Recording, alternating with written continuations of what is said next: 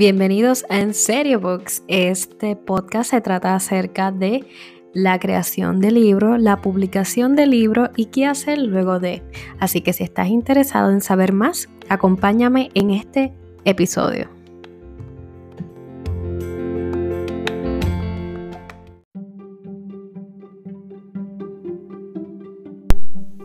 Bienvenidos a En Serio Book Podcast. Mi nombre es Maribel y hoy estamos en un nuevo episodio. El día de hoy les voy a estar hablando sobre edición, edición de tu manuscrito. Y este episodio se llama ¿Dónde pueden conseguir editar su manuscrito? Así que, nada, para aquellos que son nuevos, bienvenidos a este podcast y hoy vamos entonces a hablar sobre este hermoso detalle y consejos que puedes utilizar. Así que es algo un poquito breve, que entonces te voy a hablar también un poquito de mi experiencia. Editar el libro es una de las partes más importantes. Brincar este paso es uno de los peores errores que tú puedes hacer, por más bueno en gramática que tú puedas hacer. Porque, como es nuestra historia en un manuscrito, eh, normalmente nos enfocamos más en la historia que en la parte ortográfica. Hay sus personas, ¿verdad? Hay sus personas que son un poquito más estrictas en esa área, pero siempre es recomendado que vayas con alguna otra persona que sepa sobre gramática y ortografía y le dé ese último esa última verificación. ¿Por qué se hace esto? Por lo que les digo. Muchas veces nosotros, los escritores nos, nos enfocamos más en la historia que en estos otros detalles y se nos pueden pasar por alto muchas cosas. He recomendado que varias personas lean tu manuscrito, no para darte opinión sobre el contenido, sino para ver si se entiende todo. Y se puede leer como, como lectores, si lo pueden leer con facilidad y si no hay algo que se quede en el aire. Una de las recomendaciones bien importantes es que tu manuscrito ya esté en copywriting. Sí sé que si haces una alteración en tu manuscrito, deberías, al menos que no sea que hayas añadido un capítulo nuevo o hayas realmente rearreglado algún tipo de de capítulo, no es necesario que lo vuelvas a registrar. Pero sí, es bueno que cuando vayas a entregar tu manuscrito a algún editor, lo, antes de le des tu copyright para que le des el periodo de tiempo también para que llegue tu credencial como evidencia, ¿verdad? De que tienes tu manuscrito y que ese manuscrito te pertenece a ti.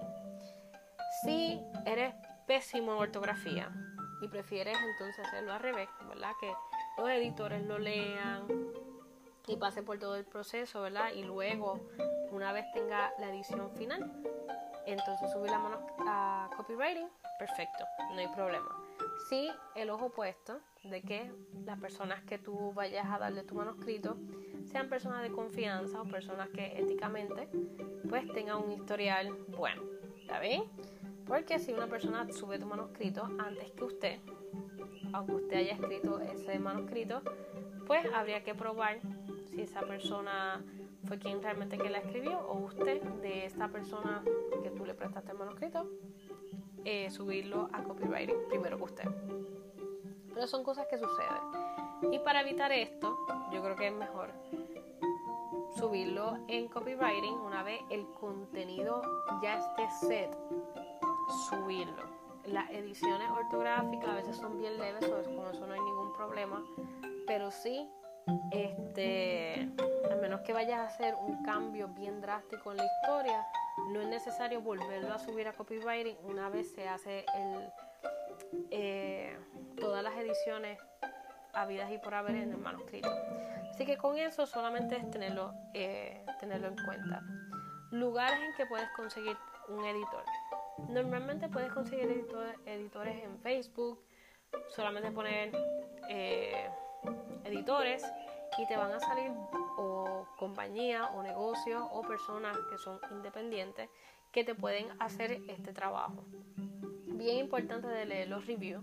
Si los reviews ves que llevan tiempo que no postean, por lo menos las páginas web, si llevan tiempo que no postean nada, eh, meses, pues obviamente ten en consideración eso, escribir a la persona, ver cómo es la cuestión. Si son personas que llevan tiempo, pues vas a ver unos reviews un poquito más elaborados. Así que si ves un comentario, ves un review, por lo menos que tenga un periodo de, tiempo de 3, 4 meses, para tú estar más tranquilo con que esa información es un poquito más certera, igual que no tenga un solo review.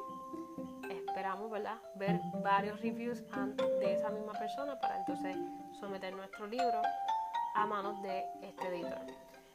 En cuestión de negocios, compañías que se encargan de hacer ediciones, normalmente es más fácil encontrar este tipo de referencias eh, en sus redes.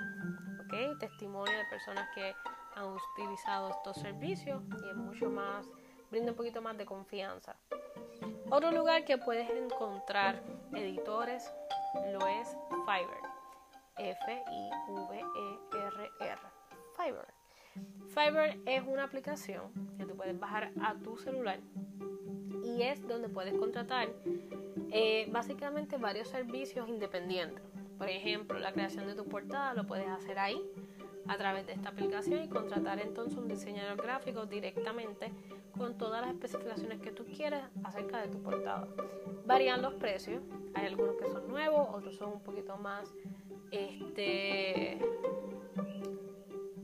eh, lleva más tiempo en la aplicación, so tiene un poquito, el rate de, de precios es un poquito más alto, pero los servicios, el review, o sea, los, comentarios acerca del servicio, los puedes ver ahí en esa aplicación, no tienes que hacer nada más.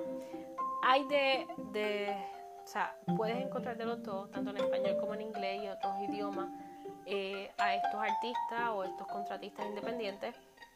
Es sencillo, solamente baja la aplicación, te suscribes, pones lo que estás buscando, en este caso puedes poner editores y ahí te van a salir varias, varias opciones. Si tu edición tiene que ser en español, pues lo busca editores. Y entonces eh, pones en filtro eh, pones en filtro el idioma que sea en español o puedes poner edición en español y te aparecen entonces varios, varias opciones. Ahí puedes hablar directamente con la persona que va a estar encargada de editar tu libro.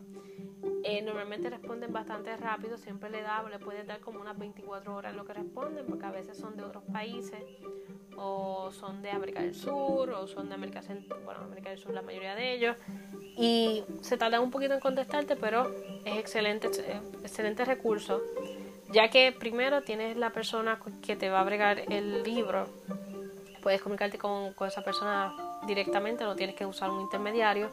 Y segundo, te hablan claro que es específicamente, ¿verdad? Eh, lo que uno busca, cuál es el precio, cuánto es por página. Y este, a veces, muchos de ellos, a veces te dan la milla extra. Así que el servicio lo he encontrado muy bueno, no en el área de edición, porque no lo, no lo he utilizado normalmente en Fiverr, pero en, por ejemplo, en servicios de, de editar fotos. He tenido eso y he podido utilizarlo y son muy buenos, siempre dan la milla extra, el servicio siempre es bastante rápido. Eh, cuando vayas a, a, contratar a alguien de ahí, pídele un tiempo aproximado. Ellos siempre te preguntan cuántas páginas tiene, cuánto, eh, cuántas hojas son, cuántas, cuánto, cuántas cobran normalmente por palabras de tu manuscrito, así que siempre es bueno tener ese número. Son 3.000, 5.000, 20.000 20.000 este, eh, palabras. Puedes tenerlo apuntado, ¿verdad? Para cuando vayas a hablar con ellos. Eso aparece en Word, así que no te preocupes. Si usas Microsoft Word, lo va, a sombrear todo tu, tu manuscrito y te va a aparecer la cantidad de palabras que tiene, el conteo de palabras. Así que nada, estos son lugares que puedes conseguirlo, Instagram también, eh, puedes conseguir editores. La cuestión de todo esto es que los editores que vayas a seleccionar tengan credibilidad y esto lo puedes ver a través de los comentarios y la fecha de comentarios de estos editores, ¿verdad? De, los comentarios para los editores o los servicios que ofrecen estas personas.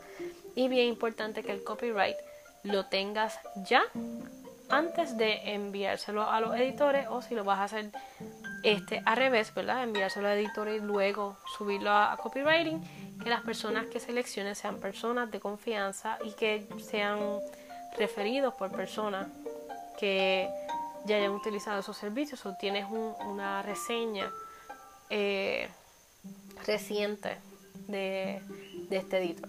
¿Ok? Así que nada, aquí hasta aquí el episodio del día de hoy. Eh, feliz día del amor y la amistad. Y nos vemos en el próximo episodio.